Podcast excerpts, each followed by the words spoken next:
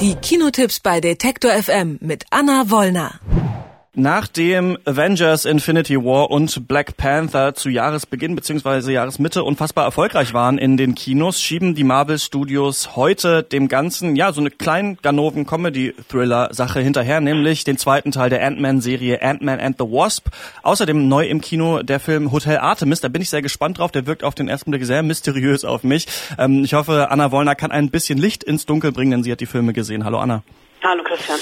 Ja, ähm, das war ja ein Megaspektakel, Avengers Infinity War ähm, in diesem Jahr. Jetzt ähm, ist, hat Marvel ja so ein bisschen die schwere Aufgabe, da irgendwie einen draufzusetzen und wahrscheinlich versuchen sie es auch nicht, sondern wollen eher dann doch eine kleinere Geschichte erzählen mit Ant-Man and the Wasp, oder?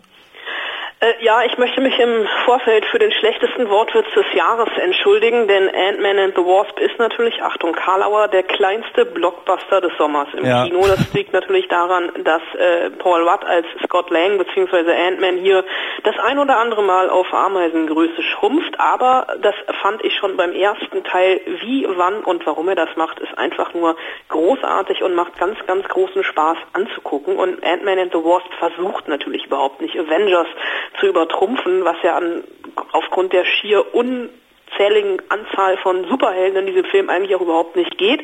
Und ähm, er versucht natürlich auch so ein bisschen, ja, für Fans ähm, Licht ins Dunkel zu bringen. Und ich versuche das Ganze jetzt ein bisschen spoilerfrei über die Bühne zu bringen. Der Film spielt mehr oder weniger parallel zu Infinity ah, War. Denn fragen, in ja. dem ist Ant-Man ja nicht dabei gewesen. Neben ähm, Hawkeye, gespielt von Jeremy Renner. Das waren ja eigentlich die beiden einzigen Marvel-Superhelden aus den Avengers, die gefehlt haben in diesem fulminanten Auftritt. Und den Grund dafür lernen wir hier jetzt kennen bei Ant-Man in the Wasp, denn äh, Scott Lang, der war ja bei Captain America Civil War noch dabei und hat Captain America auf dem Leipziger Flughafen unterstützt.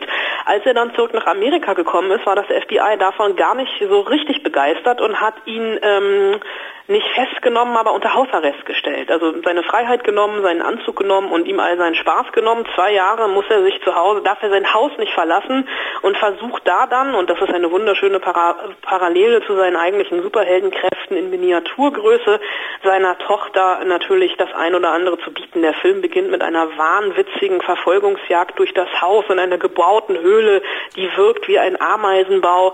Und ähm, er hat dann kurz vor Ablauf der Strafe noch einen sehr, sehr merkwürdig realen Traum. Da trifft er nämlich Michelle Pfeiffer im Traum, beziehungsweise ähm, die Figur, die Michelle Pfeiffer spielt, die Frau vom Wissenschaftler Hank Pym, gespielt von Michael Douglas, der ihm ja damals den Anzug gemacht hat und der eigentlich der erste Ant-Man war. Und die trifft er nicht irgendwo, sondern im subatomaren Raum, denn da ist ähm, sie immer noch gefangen und Scott soll sie da rausholen. Und es gibt dann eine ja aberwitzige ähm, wissenschaftlich unfundierte Geschichte über Quantenebenen etc., in denen dann noch ein Bösewicht bzw. eine Bösewichtin auftaucht, nämlich Ghost.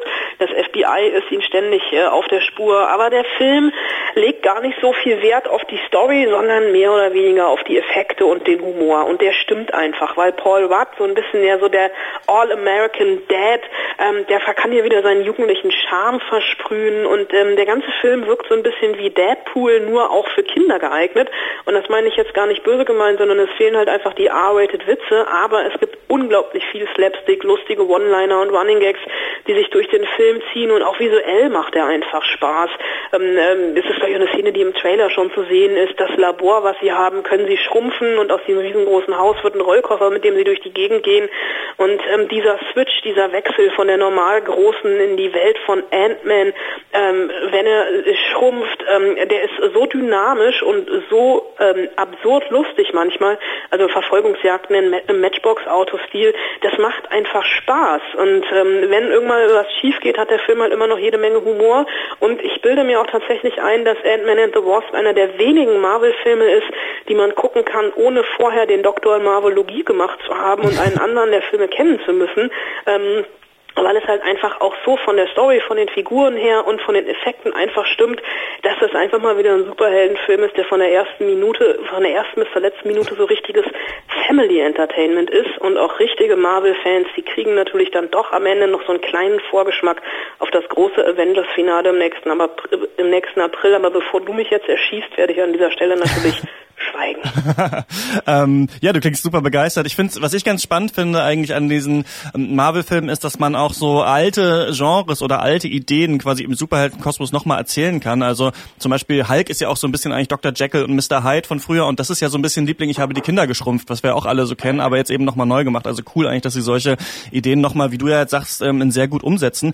Eine andere Geschichte, die ähm, ab heute im Kino zu sehen ist, ist Hotel Artemis und ich bin auch der, aus der Beschreibung nicht so ganz schlau geworden. Er spielt in der Zukunft, aber doch in so einem alten Hotel, ist so ein mysteriöser Psychothriller. Klär mich auf. Ich finde es lustig, äh, wie du bei diesem Film so ein bisschen ins Schwimmen gerätst, weil es tatsächlich ein Film ist, der äh, recht ähm, ja, unter dem Radar von vielen lief und ich glaube, er könnte vielen gefallen und um das direkt vorwegzunehmen, mir hat er nicht so richtig gefallen, obwohl er star besetzt ist. Jodie Foster spielt mit, Jeff Goldblum spielt mit, Dave Bautista spielt mit, Sophia Botella ist dabei und dieser Hotel Artemis, ähm, Berliner würden, werden sich gerade an den Kopf greifen, ja. haben die in dem, in, dem, in, dem, in dem Puff jetzt doch einen Film gedreht.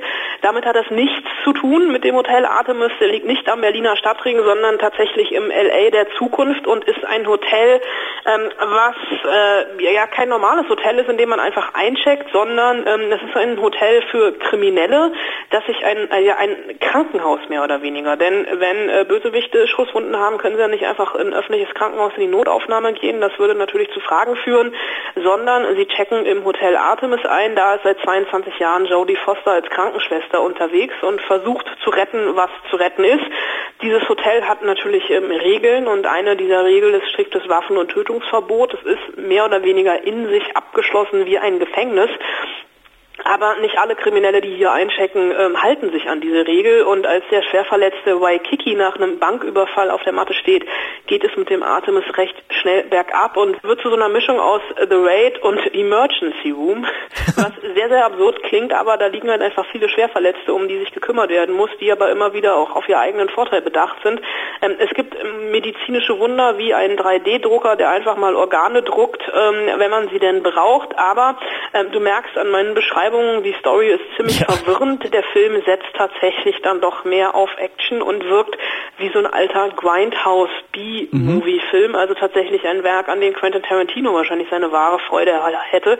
Er ist schmutzig, er ist dunkel, er ist dystopisch, er ist brutal. Ähm, obwohl ich sowas ab und an ja wirklich mag, bin ich mit Hotel Artemis leider so gar nicht warm geworden und werde im Urlaub definitiv in ein anderes Hotel einchecken.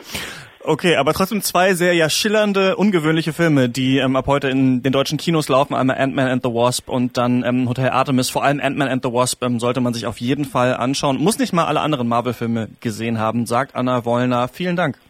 Gern geschehen. Alle Beiträge, Reportagen und Interviews können Sie jederzeit nachhören im Netz auf detektor.fm.